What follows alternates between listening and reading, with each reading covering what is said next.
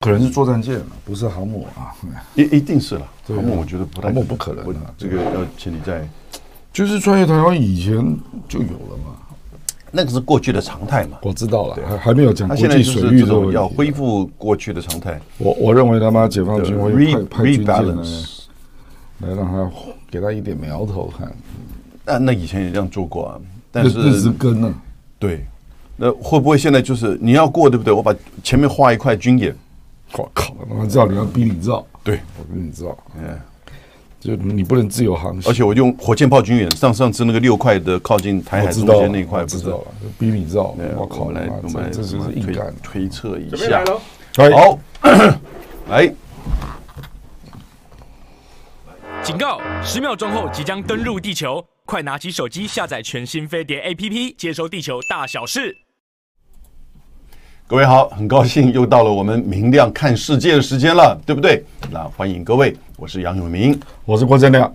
我们今天持续谈，就是在这个亚洲地区，中美的冲突现在不断的在升级扩大当中。诶，上个礼拜好像同样的题目，但是呢，一个礼拜之后啊，啊应情该势是又上上个礼拜，情势又这个更加的这个改变啊，激化。那分三个层面，我们今天啊，军事、台湾，还有呢，晶片啊，也就是军事、地缘跟科技。其实现代的大国对抗，嗯，大概就是主要，因为科技涵盖的就是以这个经济嘛。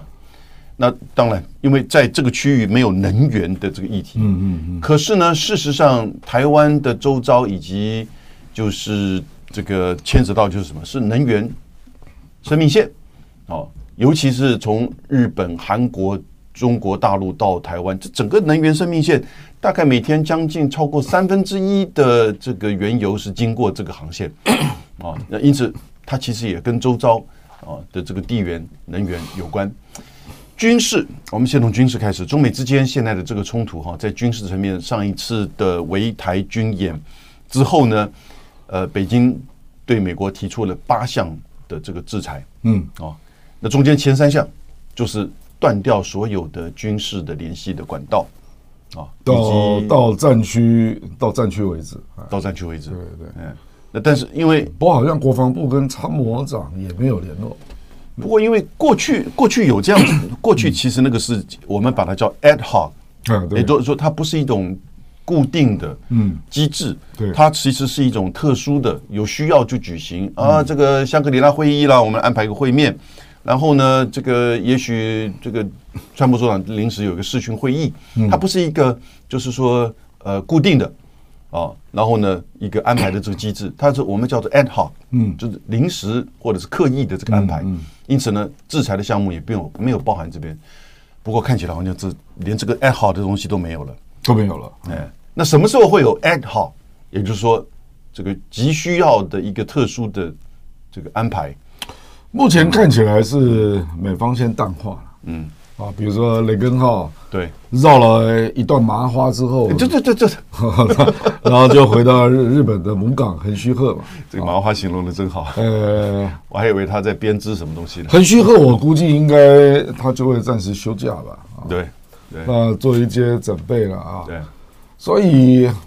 我们讲那个美国国防部科比，还有他那个次长那个卡尔卡尔，对，讲的所谓的未来几周啊，嗯，那可能就是作战舰吧。我要，这就是一个大问题了。事实上，历来好像从今年一月到六月，他作战舰都是在每月的下旬对，通过台海嘛，对，对不对？对，那那个中方宣布台海非国际水域之后，还没有发生嘛？还没有发生还。没有发生嘛？嗯对，啊对，，所以这个就是一个考验了。而且不只是，就是，呃，卡尔跟科比讲，最重要是坎佩尔也讲， OK，啊，坎培尔也讲，坎培尔还加了一项，就是说台美之间要进行一个有野心的嗯贸易谈判的路线图。我那个九月邓正中要去嘛，对那列了十三个议题嘛，对，这个到时候我们倒可以来谈一下。哎，当然，当然哎其实对台湾不一定有利哦。 这这到时候再来谈。这段时间我们关注这个议题太久了，我我想二十多年了，嗯哎是啊从来都是路线图，从来没有一个具体的协 OK 议出现。 OK，嗯对不对？然后呢，过了一段时间变了一个名称，早期一直叫 T 法，后来就改个名称，我我都不太记得现在叫什么名称。那二个十一世纪太太长了，二十一世纪台美呃贸易倡议，嗯一定都不是全而且那个印太经济架构的那些成员呐、的双边谈判都还没有个结果哎、对，等等等一下，你刚刚讲了一个什么东西？就印太经济框架，哎，你看我都忘记了哦，你都忘记了。印太经济架构，对不对，那对？那个不是要双边双边谈吗？对啊，都还没开始哎、哎呀，结果台湾先开始啊， 是啊是啊是台湾先开始，台湾本来是说六月开始的，哎，结果打个飞弹说完全忘记了，打个飞弹之后呢，觉得我们要九月开始。其实坦白讲，你这如果没有，有那个飞弹，不知道何年何月了。你如果呃这个就是做态嘛，不是说坚如磐石啊。哎，对对对，这个九月之后，接下来美国就要选举了，我估计第二轮也轮，今年就轮不到了。哪有第二轮？第一轮都这 个，哎呀，我觉得这个就就坐下来聊一聊这样子。啊，对了对嗯了，呃，不过我们回到那个军事穿越台海，我觉得这是个大议题，而且可能我们我觉接下得来如果你几周刚刚讲的哈，包括国防部，包括 Campbell 都讲了哈，坎贝尔讲，我觉得是个非常关键的。所以他是非，啊我再加一个，那嗯个第七舰队的司令也这么讲，我就讲了哈，对，那他就是他是非做不可啊。你要非做不可。那可是中方呢喊呢，台海是非国际水域，它也非有新的应应措施不可。嗯，台台海非国际水域其实倒不是完全的禁止我军我舰我知穿道越我知道对对可是它主要跟以前有所不同啊。对，因为现在台海在这个佩洛西跟这个军演之后，已经是个新常态，嗯嗯，已经是个新常态，不要去否认它。那美国在做的就是再平嗯衡，把这个常态推回去啊。我们先讲一下一到六月哈，美国的作战舰经过台海的时候，是一般是什么模啊式？单舰一只一艘，一艘，那啊是距离台海的东，它靠在东东啊东端嘛，中线靠东，对靠东嗯嘛，对那离中线非常近，对不对对很近嘛，哈，对，就几乎就是可以一下就到西西西边嘛，对不对？是，就表示说是长在这个线上这样过去嘛，啊对。然后是台海也不会就一百二十公里啊。我知道，那所有的所有的装备都开着嘛，并不符合无害通过嘛，对不对？无害通过在这个概念里面并不适用，无害通过指的是穿越嗯领领海领领海海，因为它 OK 这个双方都不是对，可是在这里就是一个模糊概念，嗯，因为它也不是领海，对那就是说台海不是国际水域，它也不是美国海军所宣称的对国际水域。讲国际水域，过去只有英国跟美国，海洋法里面也没有国际水域的概念。那美国讲国际水域一级可以自由航行嘛，对不对？对对，所以就是它可以维持全副武装的状态往前走嘛，应该是这样。自由航行嘛，对对不对？应该是这样那当中国大陆说这里不是国际水域，对可是又不是领海，嗯，那就是这专就是专属经济水域了。那一般通过专属经济水域并不受相关国家的管制吧？不受，不受不受吧，嗯，不受。只要你不影响当他在这个经济水域的主权权利，嗯，不要误会哦，主权权利是四个字合在一起的概念，不是主权，嗯，也就是说什么权利呢？呃，捕鱼、矿产这个挖矿啊，或者是科学研究这个等等之类，那不是海底电缆都还可以哦，对，可是当哦，我们在讲说，当你的雷达侦测，对嗯当你的飞弹能够射距啊，对，都已经远远超过以前了嘛啊，嗯，那理论上呃对中方也可以构成威胁啊。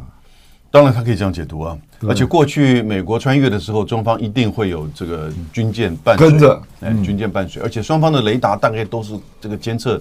这个监控的啦。那我们台湾这边也会监控，嗯所以差别就在他对于这个美美国军舰通过的时候，是不是采取了额外的措施啊？你觉得会吗？本来是通常会有几个军舰跟着，两艘还是一艘？一对一，呃，很难讲，对，哎很难讲这样。对，对那空中没有嘛？空中应有时候也会也有嗯是吧也会有 OK 嗯靠中国大陆这边的，不过不需要。这个因为距离并不长，其实雷达嗯其实都在一监控的对啦范围之内对啦。对啊对啦，所以恐怕就是如常嘛，就是一月到六月的那个形态吧。嗯你觉得会这么简单吗？我不知道，嗯因为这个考验北京决定要，嗯这个部分要不要有新常态？ 我们先讲时间哦，哎，就是九月了，对不对？嗯哈，因为八月三号、八月四号，应该算十号结束嘛。因为今年已经二十四了，嗯，然后我记得科比讲的时候，大概就是在八号、九号对吧了，对了对不对对？了卡尔也在那个时间点讲，所以如果说几周，你几周，你就算是九周好了哈，不会真的拖到九周。就我觉八得周这个就考验中方所谓的新常态的涵盖范围了。对嗯哦比如说他越中线他不认了嘛，对不对？那昨天我听说也在台湾的领空周边纠缠了一阵子对啊，对，就是说他不认的东西包括哪些啦？不是领空吧？ADIZ 了，哎，是识别区了啊，哎识对别对区。对对，那领空就不得了了。总之就是他对你的识别区，嗯然后对你的这个海台海中线，对他不认嘛，嗯，这个就但但是哦，嗯，你就注意到这个台海中线如果是这样一条斜斜线下来哈，它是走上面这样子，进来出去，进来嗯对出去，对对对 那我觉得也有一点不刻意的不去做太敏感的对这个，就是说测试或者是挑衅。没有再飞太近了。对对对，不过基本上如果是在新但竹，但是他这个动作是否认中线就对了。当然，当然对，嗯而且如果是在新竹那一带，坦白说，到台湾就一点点时间就到了。对，所以没有到那个层面哎，连在西南角那边也一样，进来出去，进来出去，嗯哦，所以班次架次是很多，嗯大概注最近都是在二十到五十之间啊，其实算是是不少，其实这是一种策略，对这个是 desensitize， ，yeah 让你失去警觉， yeah，慢慢习惯，慢慢习惯，然后它再往前再进一步，就是这个就就是切香肠嘛。就是新常态嘛，对了，我知道了。可是新新常态通常就是，哎，你你没注意了，或者是你已经不再警戒了，嗯嗯，我就再往前一点，对就是这样嘛，对，你看这个我们图上显现的，对吧？就是来一下就过就回去了，哎来就啊过去，而且在这个南北两端，对不对？这个是海峡中线的过，过去是没有这样子的情况。嗯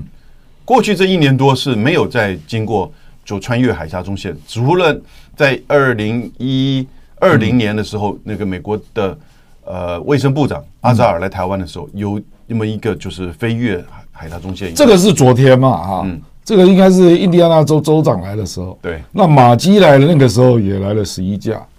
对，也是这个模式，也是这个模也式是这个模式，所以啊这就是一个新常态的。对对，所以重点就在于这个美舰通过台海，那北京是不是要创造一个新常态了？嗯，啊，他可能还是让你过了，嗯，那可是可能会加一些不一样的应应措施，这样，我必须要提出来，就是说，这样子的一个模式其实是还从解放军的角度而言，算是克制的。嗯嗯，也就是说，它是这个跨越中线，嗯，但是呢，不是以做直接军事上的威吓或者是这种改变现状，哦，那它只不过是在这个对这个中线的这种否认，但不是以靠近这个就是说台海最近的这个距离，嗯，哦，那因此这个其实美方的解读也会有一定的这个了解，嗯，那现在美国的军舰如果单舰穿越这个台海，可能的情况，第一种就是照过去啊，大陆解放军的军舰就是跟随，然后呢可能会增加两艘、三艘哦、甚至会接近哦、某种程度可能会这个无线电喊话哦，这个大概就已经算是相当的具有这种直接的冲突性了。那个最近有一个新闻啊，就是中国那个东部战区的海军司令嘛，对换的那个王仲才啊，是啊，那因为他好像是当过海警，对那也兼海军嘛啊，对那就有人从这里在思考了，是。说未来是不是结合海警船跟军舰也要开始越中线这样？这个其实老早就有了，嗯，在钓鱼台附近的海域就是这样子一个做法，钓鱼台因为那边跟日本也冲突了，对所以台湾反而没有注意啊，台湾反而没有注意，但是一直都有新闻报道，中国大陆的海警船其实在那边这个就是进入到二十四海里的临界区范围，次数是更多因的。为我那天听那个张晋啊，就是嗯晋哥那个以前他也当过舰长啊，对啊，他说，事实上，中方的海军距离台湾常常很近啊，可是都不不上新闻，哦，我们都只看空军，很少看海军。不是吗？对，OK，那这个王仲才接了东部战区的海军司令之后，可能这一类就会逐渐成为新闻。对我刚我刚刚说穿越台海的时候，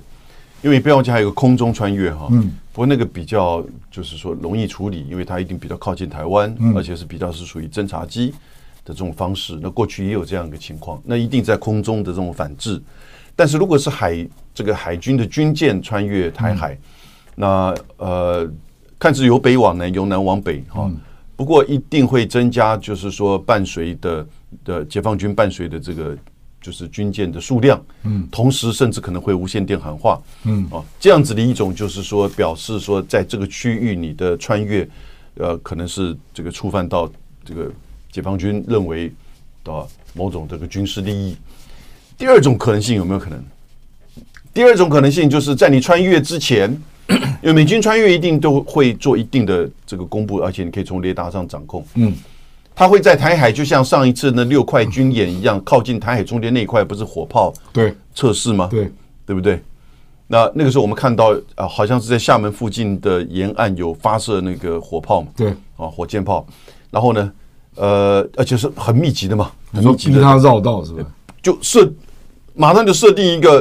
演一个习方区，阵啊，方阵区，哎哎，然后呢，逼他绕道，哎，有没有这种可能？这样就是很直接了。这很直接了。这个是嗯，这个就是不让你执行的意思啊，对，啊，不让你执行，当然就是一种力量的展示了。是，说，哎，这里是我的地盘，对，那当我随时可以来那个祭出军军演啊，是。那让你无法执行。你看，就是这个，我知道，我知道你的意思啊。你是说美国的这个作战舰要通过台海的时候，嗯，那中方为了创造一个新常态嘛，嗯，要表示说这个地方是我的地盘嘛啊，然后他就弄一个小规模的军演。而且一定会跨海峡中线，对了，然后让你没有办法执行啊。对，把你逼到靠近台湾这边。对对对，我知道，哎。听我听说这次德国来参加那个澳大利亚那个漆黑演习啊，嗯，他跨过台海也非常接近台湾，哎，他没他没有军舰，不是了，我说飞机了，呃，也没有九个在这里。他那个线其实是直接从中东到印度洋到这个达尔文港所以传出经过台海完全是假新假闻。假的，他也没有经过台南海，因为完全路线不一样那嘛。为什么会有这种新闻呢？那怎么会我没看到新闻？有，之前我我听说后来台湾公布的那个路线图跟后来公布的不一样，哦，可是我没有想到是南海跟台海根本就没有经过。没有经，因为路线完全不一样，差太远了。不，我知道啊，就是往对澳大利亚那一个。对对啊对，它是它是六架吧，哦，台风级的战机然，后有三架空中加油机嘛，现在空中它实际上是啊在在演练空中加油嘛，啊对对对对对就远程飞行嘛。这个啊他自己都公布的这些图片，嗯嗯，甚至连空中加油的那个就是动作都有公布出来，在这个 Twitter 上面，哎，我也都有看到，那如果这样的话，就是大家也刻意避开敏感区啦。对。这澳大利亚距离中国也蛮远的吧？你看，最近美国在做的军事演习，从环太平洋到现在这个漆黑二零二嗯二，那是在澳洲的达尔文港的十六个国家，其实大概都不是避开台台海而已，都完全避开了第一岛链了，嗯嗯嗯，对不对？不，澳大利亚恐怕已经第三岛链了。然后呢，呃，在上个月的就是二十六国印太防长会议，嗯也选选择是在澳洲嘛，对，对不对？那当然，美国跟韩国现在也正在做军事演习哈，不过那个嗯是呃另当别论的。我我刚刚看到一个网友说，这个每个礼拜的题目都是扩大，天天扩大。 这个大国博弈啊，它的项目跟招数多嘞。 那这个要有点耐心，在升级当中，而且我们现在在预测接下来这四到五个礼拜哈，美国如何去军事穿越台湾啊，哦，尤其是军舰的这个穿越，他一定要说到做到嘛，对不对？他是选择是怎么样的呃军舰，航空母舰 绝对不可能，不可能啊嗯哎，因为航空母舰一定会有水护舰啊，真的真的，那是一个舰队群，它不可能单舰的这个穿入，单舰穿越过去，山东舰曾经那么做过，嗯，而且也没有舰载机，哦，那那个二零零七年小鹰号本来要去香港，对那香港不让停，它就哎也有经这过样台海子嘛，，也有这样子经过那，是舰队吗？那不是，也是单舰，也是单也舰，是单舰。他的舰队反而是先行或者是这个绕过台湾 OK 的周遭，那呃应该可能会有一两艘吧，哈，嗯，那可是这一次雷根号不可能，航空母舰也不可能，嗯它一定是个飞弹护卫舰或者是这个驱逐舰，嗯，啊这种方式，我们刚刚讲的两种可能的解放军的阴影，有没有第三种可能？就再一次的宣布整个台海的大规模的演习我，们现在讲那个，你讲的就是严重程度升级嘛。啊对，第一个是说它可能增加军舰，对或者空中就让你感受到他在侦侦查你。对对啊，一定会这么做，不会只是过去那样子，对对对一对招对，跟着你而已。事实上，我听说有一些国家，嗯，我听说俄罗斯就做法就非常直接，他就直接飞在你头上，哦哦，让你看到我， 他还低故意低飞啊 OK。那第二种当然就是你刚刚讲的，做一个小规模演习嘛，对逼你绕道。对啊那第三个就是更直接了啦，嗯我就挡你。应该是不至于到这种地步嗯哈，应该是采取那种这种呃震慑、威吓的这种方式，让你绕道，或让你这个呃不愿意。其实绕道就已经很严重了，对，因为这个大概就是第一次这样做了。所以我们就看中美之间的军事的这个升级哈，会不会到达了冲突的这个层面？嗯对，因为在这个台海的这个演习，上一次的围围台台海演习哈，其实都还美国某种程度保持一定的退避。嗯，你看雷根号向东行，嗯，然后呢，没有任何美美国的军舰这个接接近，也没有任何军方或者是这个外交国务院方面的高层做直接的这个批判，嗯哼，只有在事件之后。就只有发言人不断的讲话，呃事件之后呢，那个政策市长卡尔以及坎培尔这么讲话。对到目前为止，奥斯汀没有针对这个议题有做任何的发言。哦，布林肯也只是这个说到说这个这种台海的升级的不必要，啊，觉得说这个是过度反应，啊，认为过度反应，因此军事的升级很可能会在接下来的这个一个月之内，你会看到军事的冲突的升级，升级到冲突层面都有可能。这个台海的部分了啊。另外有一个升级比较明显的嗯啊，这个你是日本专家要请教你，因为读卖新闻突然发了一个独家啦，这说日本要装这个一千枚远射距的反舰飞弹嘛，啊是，高达一千枚。对对对那听说射距是五百到一千啊，对公公里啊。对那它现有的都是短程两百左右嘛。啊对，那这个是怎么回事啊？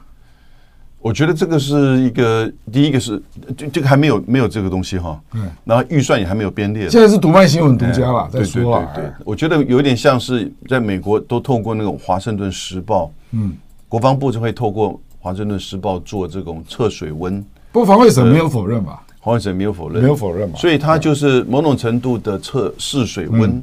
那看看就是各方的反应，因为它就会牵扯到，就是因为它的距离很有一定，基本上已经可以打到中国的中国可大陆以到台海了啊，沿沿海了哈一，千公里就到也台海了。而且你看你放在哪里，如果是石原岛，嗯嗯对不对？与那国岛应该是不太容易了哈，因为没那么大的这个呃新闻是写西南诸岛、哎，西南诸岛就是石叫做原岛冲绳啊之类的。对，所以现在做的就是以当然是以冲绳为主，嗯，不过我觉得在本州跟这个北海道可能也都会对尝试对对对对如果这么做的话，它可能一定先开始只是针对就是朝鲜啊、北韩，我听说连俄罗斯都抗议，哎，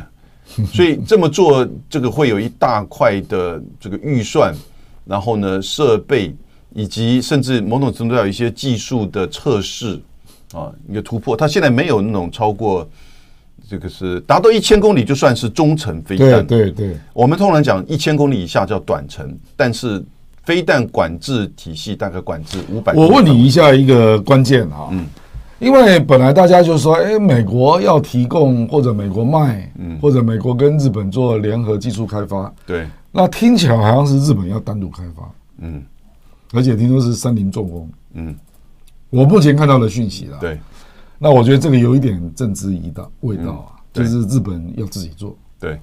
他开始警觉到，嗯他可能要有一些自主的国防，对，这个事实上有很深的意义啊。嗯，啊，那还有另外一个战略上的值得讨论的，就是说这，个有两层的含义嗯，一个你是说在美日安保的架构之下对协助美国，嗯嗯，另外一个可能是预期到将来它战略自主的对这个走向会越来越清晰了嗯这种自保的，就是说你一定要有一定程度的自保，你才能够自主。我就是万一啦，就是万一对台湾发生了变化，对那第一岛链的情势就会改变嘛。对。那他可能要有一些自保策略啊。这并不直接等于日本直接介入台海，或者是跟哦当然当然在做军事的这个这个竞两回赛事啦这是两回他事。还是以自己为主啦。对不过我我从这里再延续一个问题，就是说，这个是不是隐含着，嗯，他不要去惹这个中程有核弹头的中程飞弹，就是一个替代方案，好像是替代方案，啊就是个替代。方案。所以他一旦做了这个美国那个 INF，他就不要了。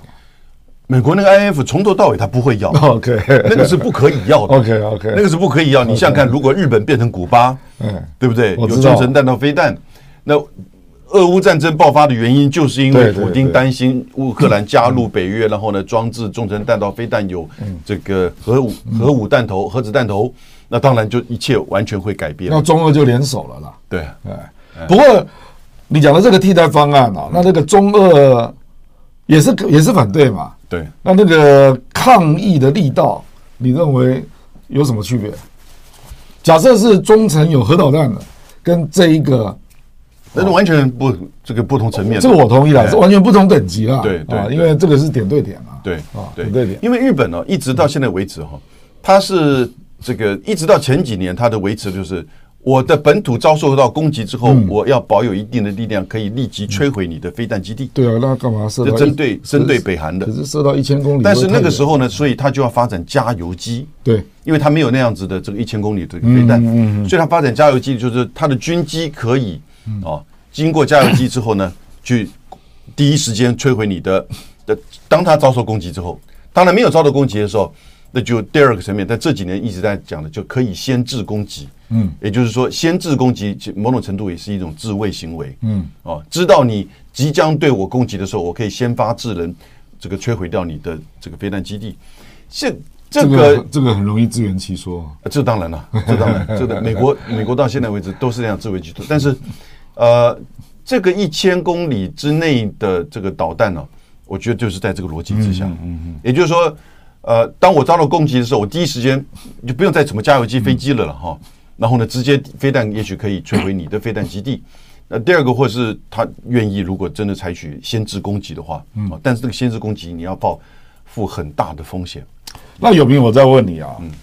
就是日本今年的国防预算，我讲二零二二了啊，嗯大概是五点四兆日元嘛，对，将近五点五了。哦，那 GDP 也只有占一点二五左右，对啊可是二零二三的国防预算出来了，嗯，它只微微增加一点点啊，那不是说要增加到 GDP 两个 percent 吗？就没有这回事、啊。怎么这么没有雄心壮志啊？哎，没有第一个，嗯，增加预算会有排挤效应呢、我这个废话嘛，这当然，对，啊，啊，你排挤，那排你挤不掉是什说么，要增加到两趴？对那你排挤掉什么东 西对？对不对？而现在经经济好吗？哎。对不对？你如果要这样谈问题，哎那日本永远都达不到两个 percent 了。那但是 你经济好的时候，它持它可以持续增加嘛。嗯。那第二个是第二个是战略跟政治的意涵嗯，哦，那这个代表什么意思？嗯，这代表你你光是你如果增加到两个 percent，那不只是一千这个一这个一千枚哈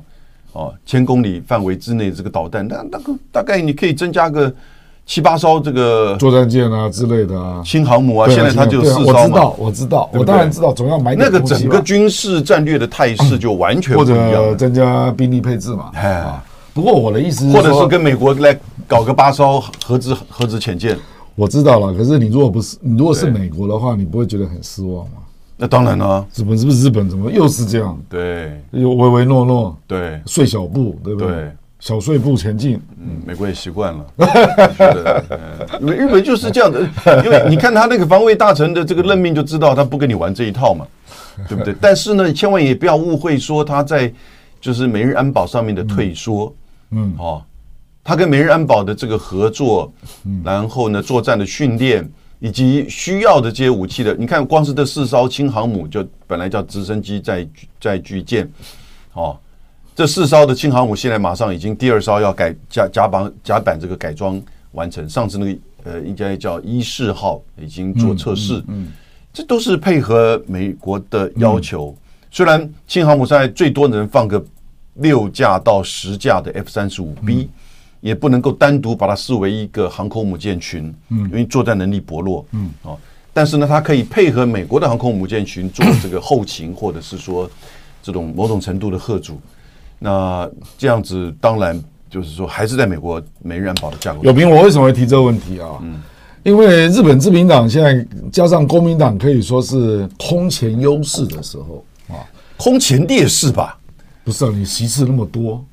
你讲民调当然不不是啦，我同意啊了。可是席次那么多，空前劣势了，这个统一教把他给害到，啊可你知是道你吗？可是你国会席次够嘛？但不敢做事，不敢动作嘛。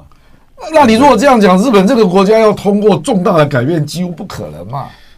你觉得现在他有要通过什么重大好，改变那吗？那我们就把时间表拉对不回对来啊 OK 美国已经都认为二零二六到二零三零对是台海最危机的时候。是那你如果倒数嘛，嗯倒数人美国当然就会看你日本有没有准备嘛。对。那你这样看就是他没有在准备嘛？不过他的回应现在就是这一千枚嗯嘛，透过读读卖新闻的测试，他其实是告诉美国了。嗯，哦这样叫准备啊？我觉得这就是一种准 备，也也就是说做自己本身本土防卫的准备。所以根本不是在做介入台海的准备嘛？但是你不要忘记哈嗯，有一种可能性就是，如果台海发生战争，解放军会不会攻打这个就是说冲绳钓鱼台或者是冲冲绳绳对的美军基地，对，对不对？那这个时候呢，如果增加这样子的对对这种对装备的话，其实是有贺主的效应的。嗯嗯，嗯，因为你打美军基地就等于打日本，我知道。那毕竟还是日本的领土嘛。对，可是你还是没有核弹头啊？哎，对啊，是没错啊。那所怎以么怎么会有核主效应？也就是说，在传统战争上面的这个贺主，它事实上是有增加的效应的、嗯我们回到就是中美在这一个接下来一个月的这个军事的这个可能的升级哈，我们刚才已经预测可能就是两种了。我觉得第三种完全挡住你，比较难以想象的。对了，我同意了，我同意那了。到底哪一种？第一种当然是可能性最高的，对也就是加大这个，就是说伴随，然后呢，甚至逼迫，然后喊话，哦，那会让你觉得一定的这个压力，有某种这种就是说直接这种 face to face 的这种冲突的可能性的。那当然也会引来一批这个一波的这个批判。可是呢，这就是会变成新常态，嗯啊，新常态了，甚至会同时在前后可能会举办在台海又怎么样的一个新的这个演习哦，然后当然也会加大军机在台海中线跟这个 ADIZ 的这个就是说，我认为以后军机可能要加军舰，嗯，军机这样子甚至加海警船。 对海军团嗯对啊， 所以就会更复杂一点。极限战。嗯，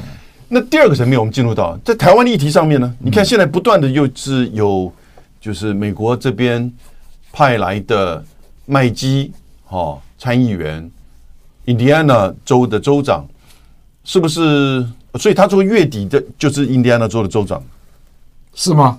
听说还有另外一个国会团呢，还有另外一个国会团我，听说啊也也就在月底，月底就没几天了。不是，啊因为人家休假快结束 了。我是认为啊，也是因应美国晶片法刚通过哈、对，那因为它政府有配补预算嗯嘛啊，那目前只有 Arizona 跟德州对，明显有布局嘛，就是台积电跟那个三星嘛啊，还有还有哦还有对，所以还有，其实纽约州也有，那美光美光在那边投资嗯那，，Ohio 就在 Indiana 隔壁嘛，对所以人家也想来沾光一下啊。对，所以你看，每一个团来都见台积电代表。很辛苦，我我听说了，这个是小道消息了。嗯，我听说刘德英董事长真是忙的，各种这个美国的代表啊都要见他。嗯，就最近对他已经快要变成地缘政治专家了。嗯，对。那突然之间，这个台湾赫然发现，美国对台湾的核心利益就是台积电。对，嗯嗯，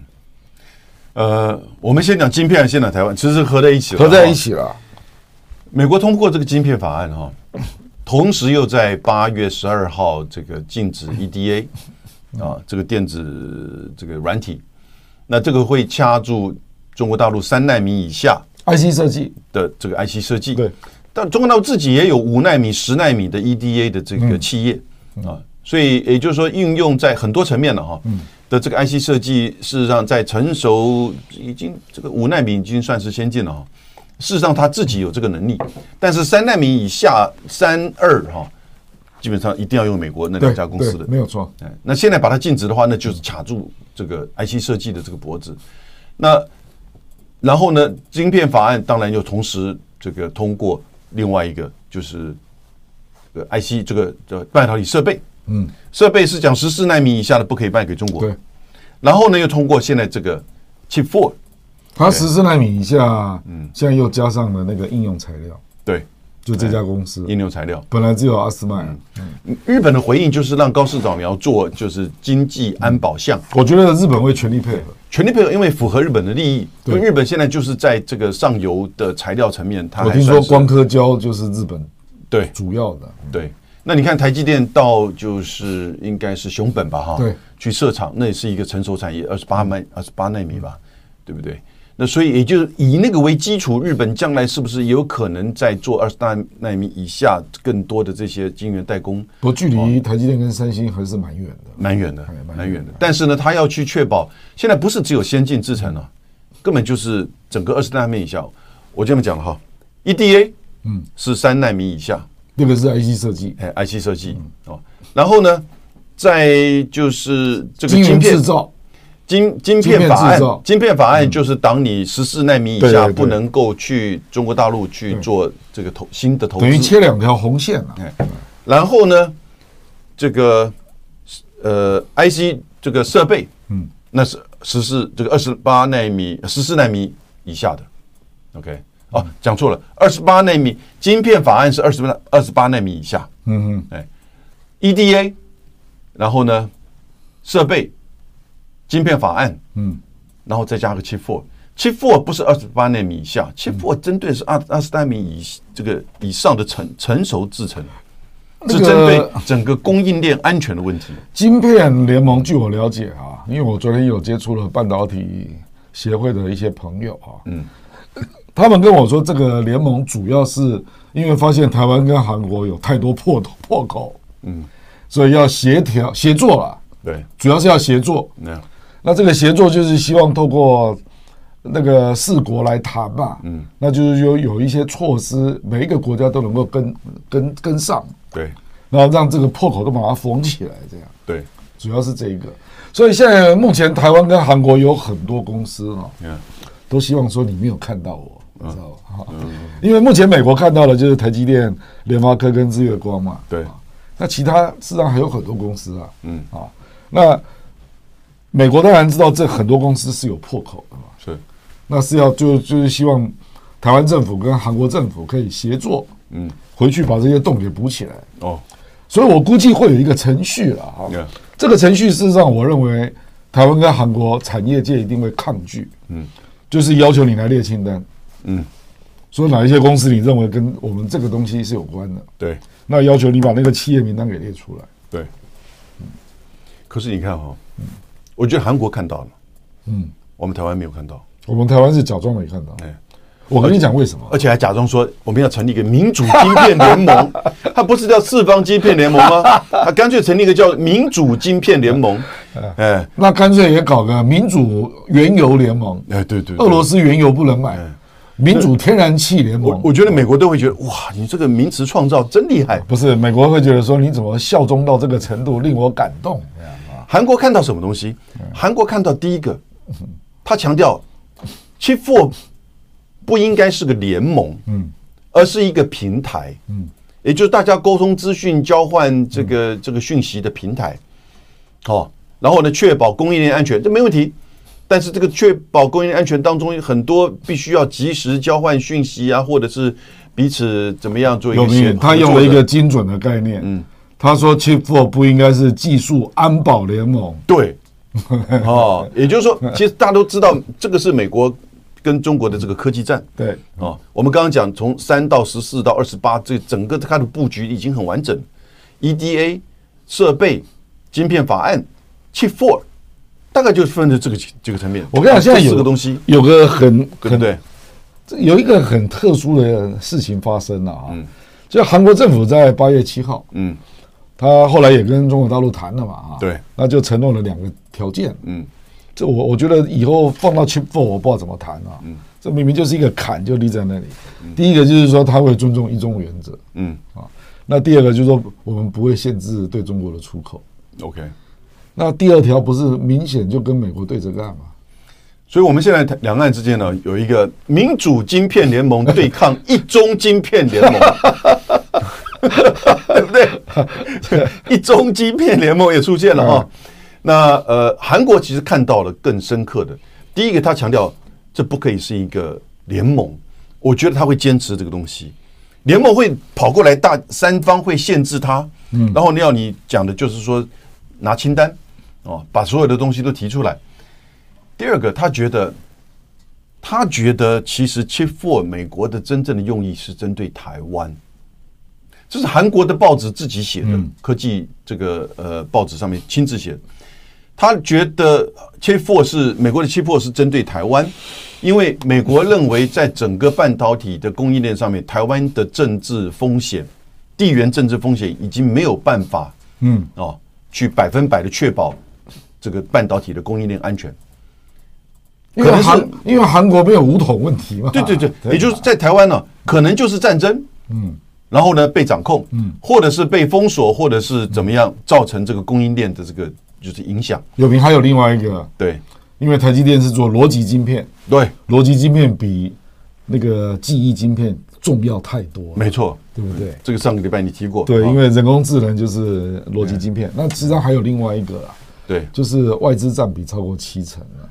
Hankyu Ram，嗯，这个是看到的哈，就是韩国的认为有意参加 Chip Four，美国主导的 Chip Four 隐藏的目的是摆脱台湾垄断。我这种话也有人公开讲，他就认为说，对韩国而言，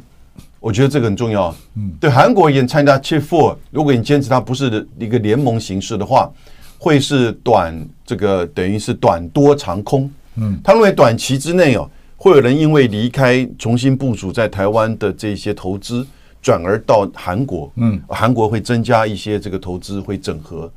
但是呢，就长期而嗯言，美国的目的根本也是希望把所有的半导体拉回美国，当然了或者至少是美日，其实嗯讲他白比了较就是掏空台韩嘛，就是 嘛，对不对？应该是掏空台韩，脱钩中国了。对应该是这样嘛。所以，如果韩国认为 Chip Four 对韩国是短多长空，那对台湾呢？那不就是长短皆空，是啊，是不是？本来就是啊。就是被掏空。以前我们讲中国大陆在掏空台湾的半导体产业，吸引我们的产业去投资，人才过去用多少？呃，就最夸张的时候用五倍的这个薪资嘛，哈。现在美国不是在做同样的事情？嗯，你知道现在全世界有几家这个晶圆代工厂正在挖角呃动工动工 OK，二十八座，对对对对对那这中间有五座，在接下来这三个月要投产了。对，然后呢，这里面台积电在 Arizona，嗯，然后呃，这个三星在德州，嗯，哦，呃，美光，美光投了四百亿，对美光是做我知道记忆体了，对，哦，还有海力士，海力士要在就是呃，海力士忘记在哪里，嗯也要投韩国的海力士，你讲的都是美国嘛，也都在美国，都在美国了。都在美国。呃不要忘记，Intel 在 Ohio 的两百亿，对不对？所以这一些厂，它这个不管是将来怎么样去，这个当然会分而了。且有名，我跟你讲，不止设厂，嗯，有一些公司已经开始转单了，对他直接转给美国企业。对哦，比如说高通，嗯，就把他的单从台积电转到格罗方德，对，他就开始转单了。那那联发科，嗯，就直接把他的单下在英特尔， Intel、已经开始联发科跟 Intel 现在计策略联不，盟，因为他知道对晶片法最终就是第一个就要 promote 美国企业嘛。是你台湾、韩国即使去那边投资，你也不是美国企业，在简他单的的认说知哈里，面，美国现在整个中美的科技战，呃，我们讲几大领域哈，我们讲六个好了，五 G、半导体、AI、绿能，嗯，呃，这个超级计算机，哦，还有呢，就是这个绿能以及呃基因编辑，嗯，好、这几个，但关键还是半导体，对，当然，当然因为一切的这些制造的这些机电都是半导体做核心嘛。那半导体的先进制程特别牵扯到跟军工有关，所以美国要打这个科技战哈、要去打压中国的这个半导体的发展。一方面是要让制造业都回到美国，成形成一个不是一条边，也至少是群聚的效应在美国。然后呢，其次是至少要确保这个供应链的安全，而供应链安全最好是美日的结合是最好，或美日韩这是其次。嗯对。那韩台湾在这里面呢，就会变成一个不确定的因素。其实这里有个所隐以他现在在压低啊，就是台湾在半导体产业上有名，的其这实个这重要里有性。个隐含哎呢、对，隐含它早晚在军事上守不住。嗯，你不觉得还有这个隐含吗？不然我问你啊，哦嗯你如果认为怕台湾掉，对不对？啊、那你应该更来保护台湾啊。那这个供应链不是更安全？那结果他的选择是逼你要海外布局，因为我们台湾人有没有看得懂？降低你的比重，我觉得在亚洲，大家也都很多人都看懂了，而且你要知道韩韩国人都看懂了，半导体是台湾的战略资产嘛。嗯。那当你的战略资产的全球占比越来越低的时候，对也就意味着你的战略价值在下降，对，对不对？嗯，那美国怎么会做出这样的选择？显然就是认为你这个地方我恐怕守不住啊。好吧，有些人不相信嘛，哈，有些人说，哎，我们的， 我最近看到我们台湾的 呃能源局的副局长提了一个台湾的半导体的这个策略计划，哈，呃，事业的这个 PPT 的内容哈，那我觉得看不到什么那个任何的这个策略，他就讲说。IC 设计台湾占全球的百分之二二十二，是排名第二，是没错。对，哦，那韩国其实跟台湾很接近，美国将近占六成。那呃，然后呢，最重要是联发科，嗯啊，那晶圆代工我们占百分之六十三，嗯，哦，然后如果是先进制程是九成，对，对不对？那这是 number one。IC 封测，那当然，因为你代工之后封测一定在这个附近嘛，就日月光为主的也占将近百分之这个呃五六成以上，嗯，排名第一，嗯，那张忠谋也不但说，因为台湾特殊的人才跟制造文化，嗯，啊，社会的这个文化，所以呢才能够去维持这样子的，就是说良率，好、以及这样子的这个生产。所以你把台积电搬到美国，就不叫台积电，叫美积电，对不对？所以就那美积电就做不出来台积电的同样的东西，成本增加，效率降低，这是一个事实的问题嗯。这是事实。哎，那但是这个东西不能克服吗？美国才不管你呢。对不对？美国，你到美国，然后你的价格变高了，对，因为他他觉得是拉平了你跟英特尔的竞争距离。因为各位一定要记得哈，他现在是在逆全球化，嗯，逆中国化，嗯，过去全球化的一个概念就是说，大家是比较利益，然后呢，把把成本不断的压低，你做你最擅长的，对，所以呢，你做完嗯由他来加工，他完加工的时候，他再把它组装，他组装到这边，我再做整体成型，不不绕了一圈，嗯，这但是呢，整个成本压低。现在美国无所谓，良率不谁谁说良率要到九成以上，五成以上我就可以用了。这个完全是安保考虑啦，哎不是市场考虑啦。当然，同样的逻辑在中国大陆也是一样。嗯嗯嗯。你说像是中兴做的那个七纳米的，它虽然用成熟制程做嗯成，你只要能够达到，比如说一定的良率，它就会去下单。它没有达到什么九成以上，我才去下单。我嗯因为未来它那会这个被单，当然是很贵了，因为成它本会很它高未了，来会被限制嘛，对吗？所以它非用不可嘛。美国现在会不会做同样的事情？我就同在做同样的事。美国现在就拿大笔钱出来，两千八百亿，对不对？中间五两五百二十亿是直接补助你后面的这个钱就更大了，是不是？没有问题。你觉得成本高，我政府来补助你，哦，你就通通过来。然后呢，一段时间之后，你当然成本就会，你自然自己本身就会降低这个成本去做管控。台湾在半导体跟半导体人才的被掏空，我觉得如果这个情势下去的话，你喊民主晶片联盟是没有办法应应的呢，不，那个太可笑了啦，对不对因为这个是实质的市占率的争夺嘛，对啊，然后要把高阶技术弄到美国去嘛，或者说对弄到相对安全的地方嘛。是啊，那他觉得你台湾不安全嘛，就这样嘛。对，那不安全的意思就是长期守不住嘛嗯，就这意思嘛。那你这样还听不懂，以为人家来搞价值同盟，那你这个太可笑了嘛。就我们自己喊个民这主，哪里是价值同盟嗯？这个完全就是技术的争夺啊！就换言之，正如亮哥所说的，他根本不重视你这里的价值。他如果重视你的价值，他为什么不来确保你是的啊安全跟稳定？是啊，是不是？同时又能维持这个半导体的供应链安全跟这个成本的这种管控。表示这个现实主义压过了民主价值嘛。他在现实上，他认为这里不安全嘛，对不对嗯对？不过这里有个问题啊，我倒想请问永明兄啊，哪里？嗯因为韩国立场蛮坚定的哈、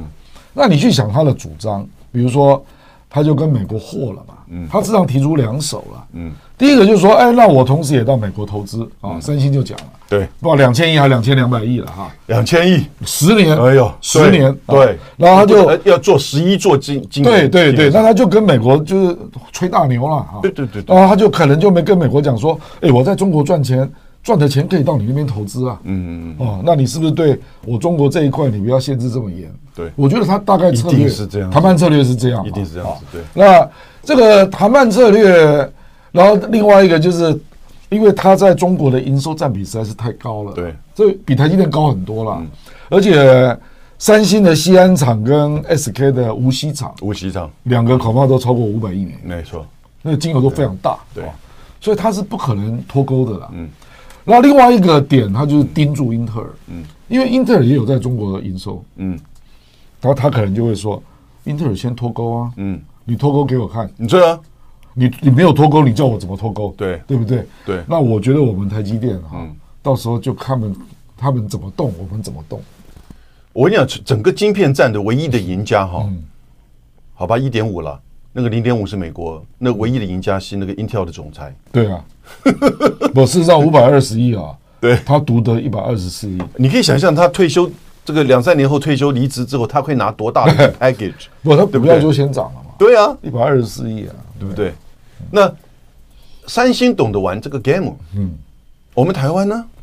对不对？三星你看就是画大饼，哇，两千亿对，那个是在呃，应该是七月二十二号，对对对对对，七月就提出来了。哎，向联德州的主计处提的一个未来十年投资计划，对，然后揭露出来，大家哇哦，嗯，啊两千亿台币要做11美金啊座，两千亿美金，美金啊，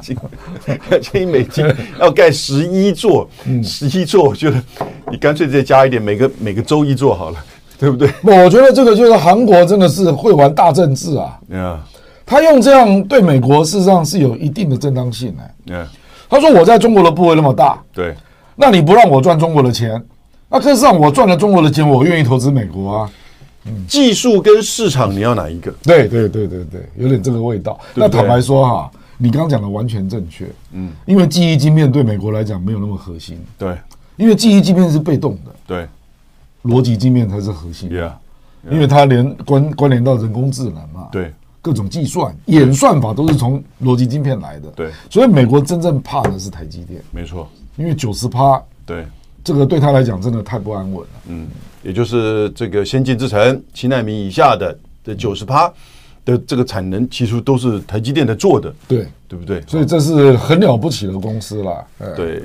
可是我们其实都没有讲到中国大陆的作为跟因应跟这个市场啊、嗯这一块，其实跟美国现在以及我们现在台湾碰到的又完全不一样。当然当然，呃，而且并不代表它在这个就是说经科技的卡脖子嗯战过程当中，它必然会这个这个败退。我认为给他时间，他搞不好还会走出这个困境。因为现在大家从一个最简单的这个大数据来看，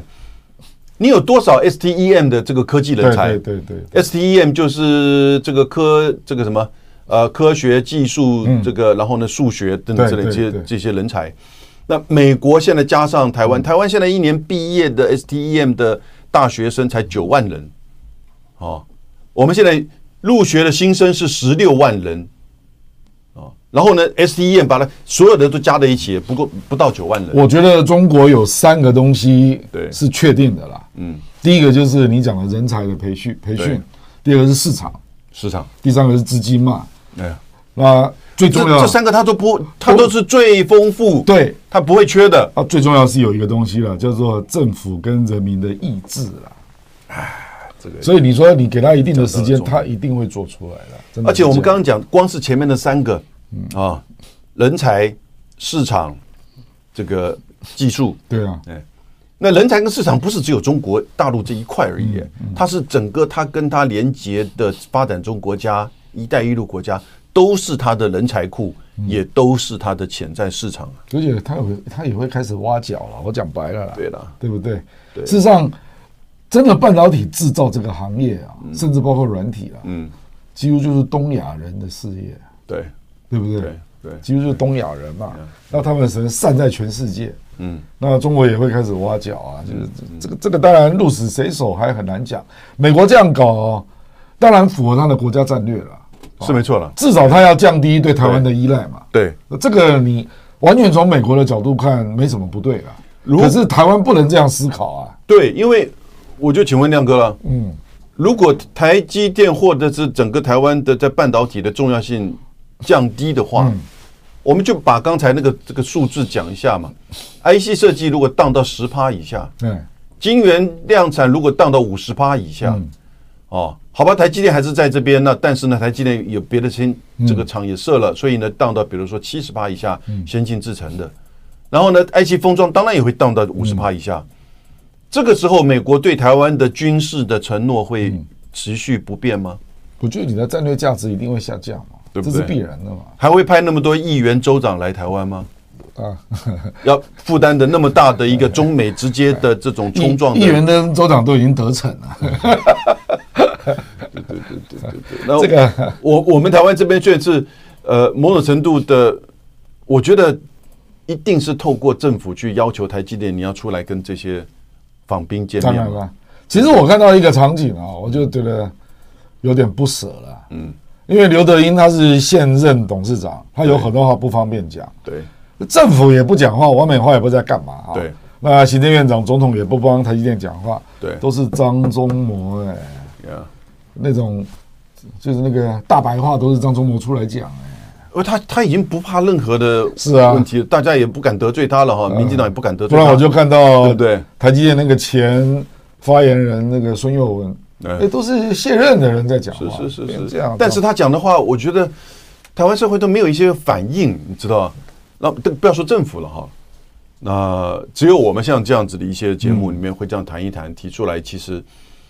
美国掏空台湾半导体是现在进行式，哎是啊，而且不我对认为会越来越严重。对不对？你去想一想嘛，高阶占百分之九十啊，对啊。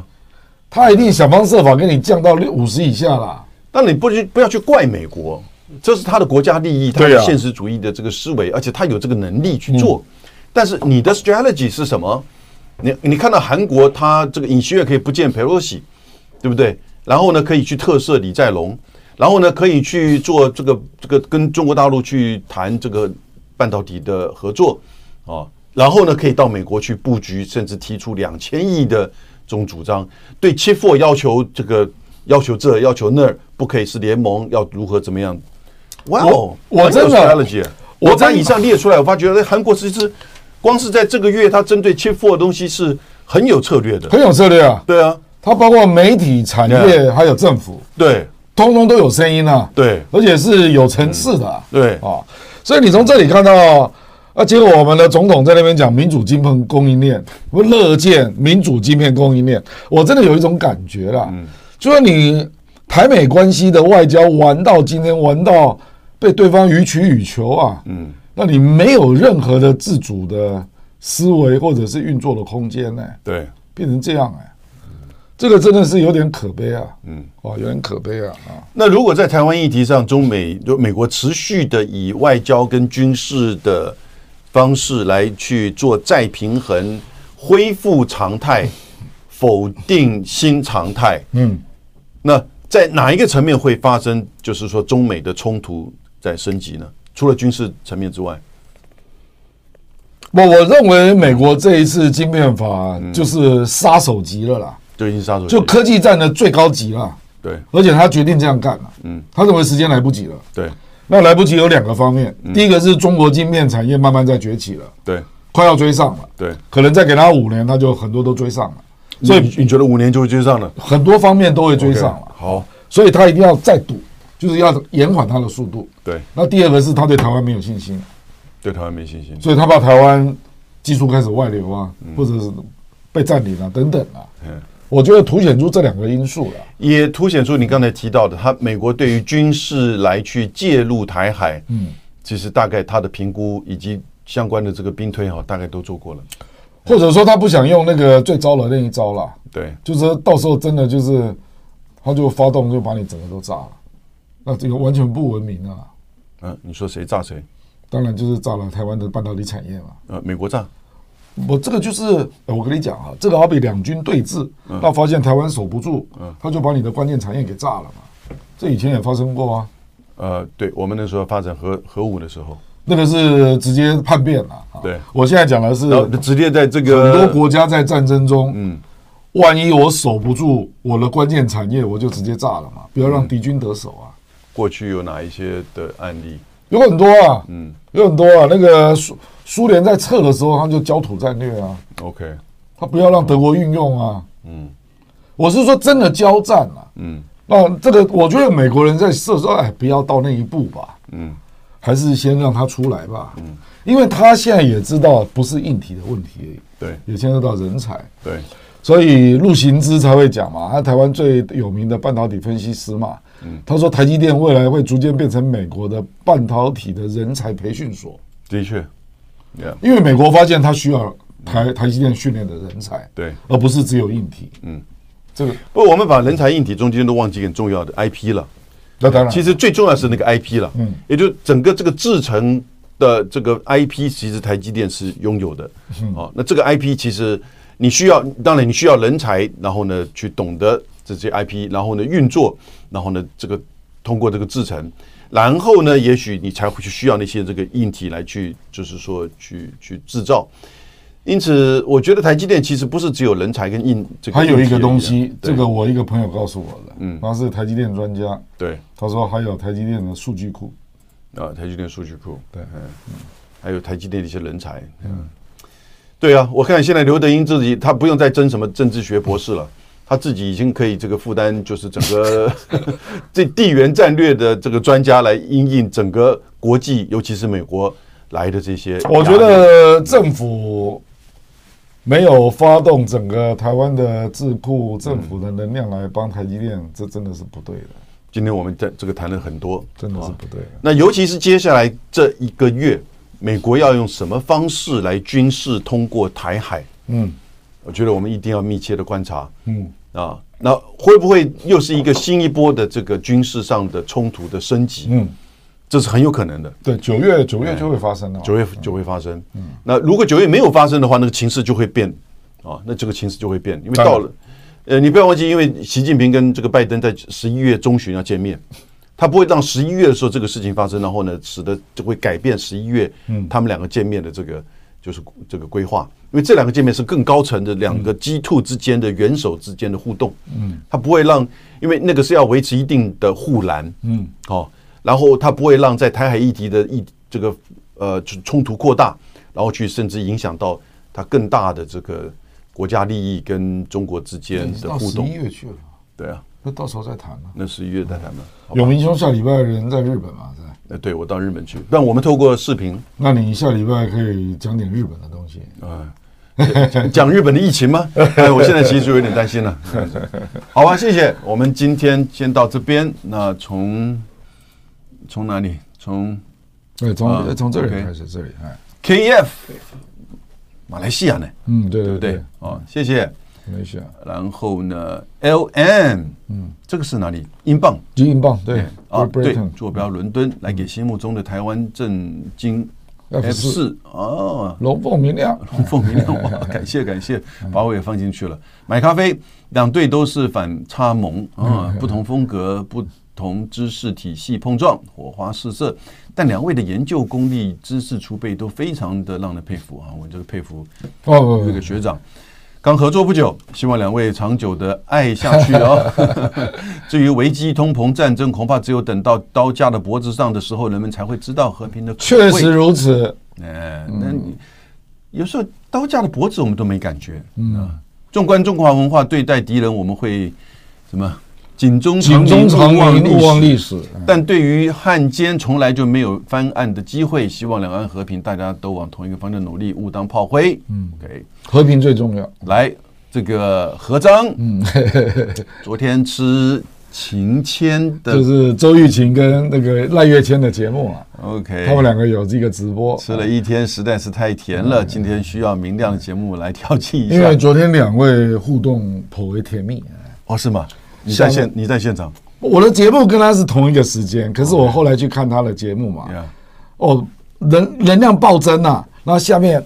整整一大排几百个人祝福，哦，祝福。哦，尽在不言中。 我们看一下哈，真人节目还能磕 CP 啊，比电脑电电电视剧电视剧还甜还甜 OK，啊，严启轩，哎。赖月谦教授，OK，Gary、Wu，谢谢，齐轩，谢谢，Jalen Tay，谢谢，John J，加拿大的朋友，东然中中东，保了以色列的安全，由共产党作为敌人的欧美就忘记了他们历史上习惯性对犹太人的排挤，资本的力量。不知道这个算不算无中生有的阴阳谋呢？不不过犹太人对美国的影响力真的非常大啦。对哎这个当然也主导了美国对世界的论述了。没错，对。 Palm J，呃，澳洲来的朋友，两位嘉宾还真相信台湾政府发布那张中线穿越图啊。嗯，哎，昨天的那个中线穿越图哈，每次都用同一张图，你们还真的相信？他的意思是说，，国防部那张图只是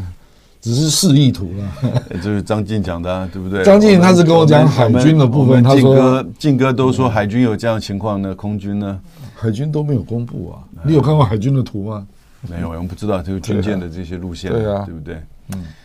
呃，其实我以前的国安会的时候是知道的哈，嗯嗯嗯，但那个时候那个时代跟现在当然不一样，对，林，谢谢。陈伟竹，谢谢。然后呢，这个丁六，谢谢。哦，黄 Mandy，谢谢。Paul Room，感谢。然后呢，Stephen Zhang，谢谢。Z Z Z，你是想睡觉啦？辛苦，请问中美谁会赢？嗯，这个好问题啊。好问题啊。对啊，呃，是权不是酸，日本的朋友，亮叔、杨叔好，美国的制裁手段多，那么中国有没有什么不怎么伤害自己，但能够让美国跟日本很难受的手段？哎，这个好问题，其实日本嗯都是 follow 美国，他有很多，他有很多也没有跟呐、对其实日本到目前没有说主动去发起制裁中国的， ，Yeah，倒是没有。哎，不过中国有一点啊，我是很纳闷嗯，中国到目前为止，事实上并没有很大的制裁美国的动作。对，它虽然有那个那个我们讲那个制反制裁法啊，嗯，比如说我举例啊，哎，讲了半天的稀土也没发现它在动，对不对？锂电池它也蛮有优势的，它也没在动。对啊呃我觉得我是这样在猜啦，嗯我是觉得他想要让全世界认为他是站在全球化那一边，是，哎，所以他就不轻易用这个手段。嗯它唯一最明显的就是，当然在整个川普的贸易战的关税制裁当中的反制裁啊，那个是美国出口到中国大概是有上那个时候大概到一千亿美金，后来大不了这个少了几百亿美金，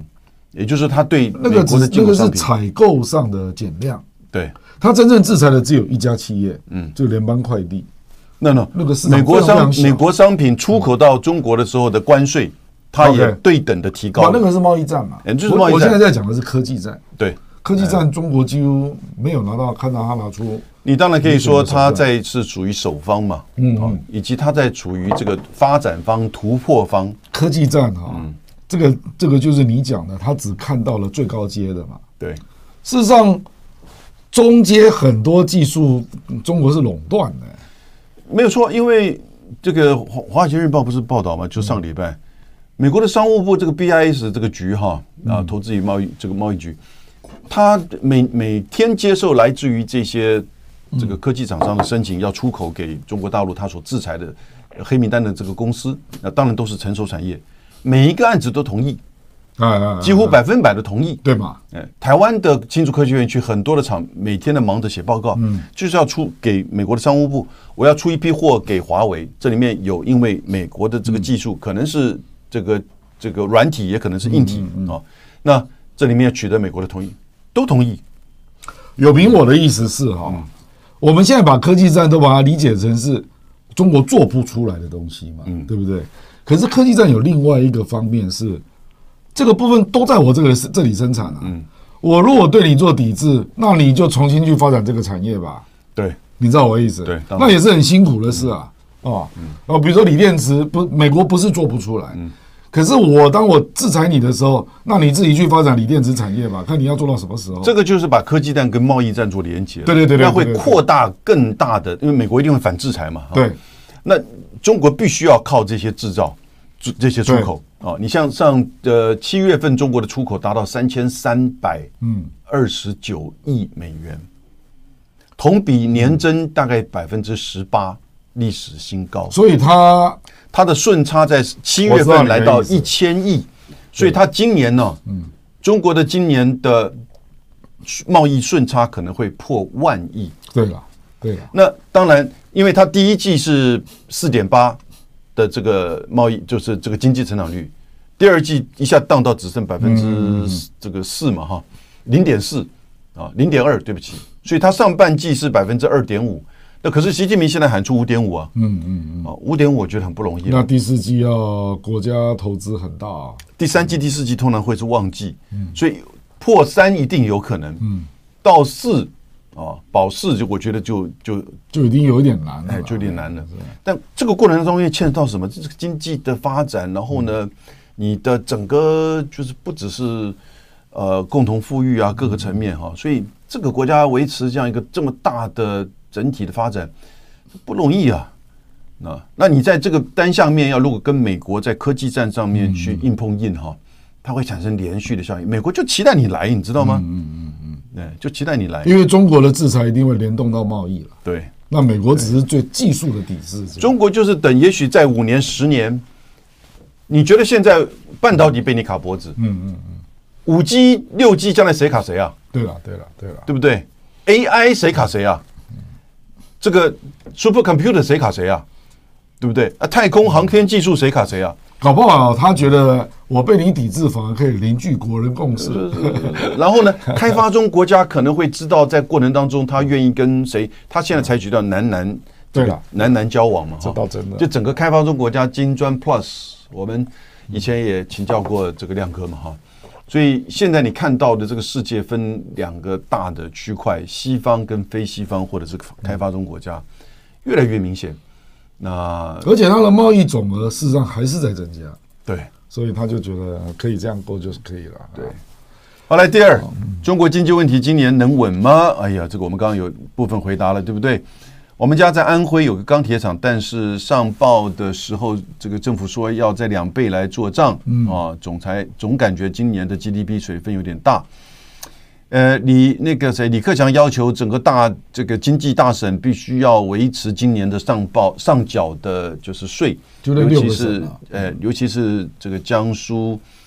广东、浙江跟山东嘛，哈，嗯还有河南。亮叔说了很多美国的问题，能不能够有一个可以，我来有讲一一期讲，星期一说说中国现在要面临的什么样的处理问题？嗯哦，太好了，很复杂啦，哎啊相当复杂。经济、军事、这个民生、文化，什么都好。上周两位说来之前，这个来过西湖，想必应该是年代久远的，可以过来钱江江看看，变化非常大哦。我们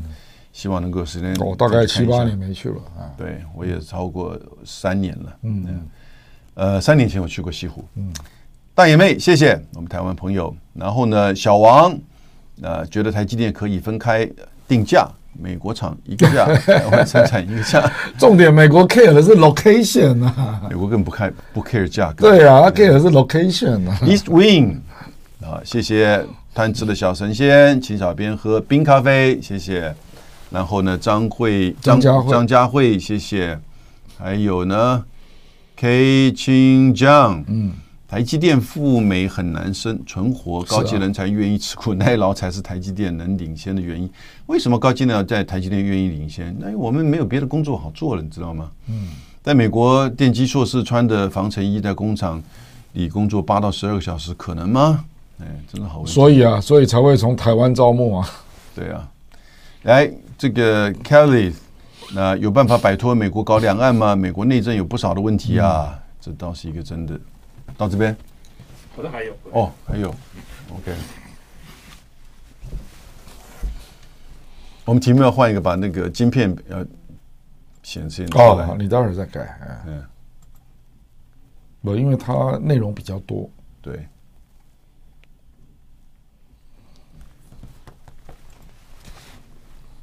感谢大家的抖内。哎，在这里，浅见。杰森耶，我们香港朋友浅见以为，此刻中国是全球化受益者与拥护者，嗯即使两岸统一，中国也必然维持台积电等半导体行业的正常运全球运作。啊，所以真的，亮哥今天提出了一个蛮震惊的观点，嗯，台积电可能被美国炸，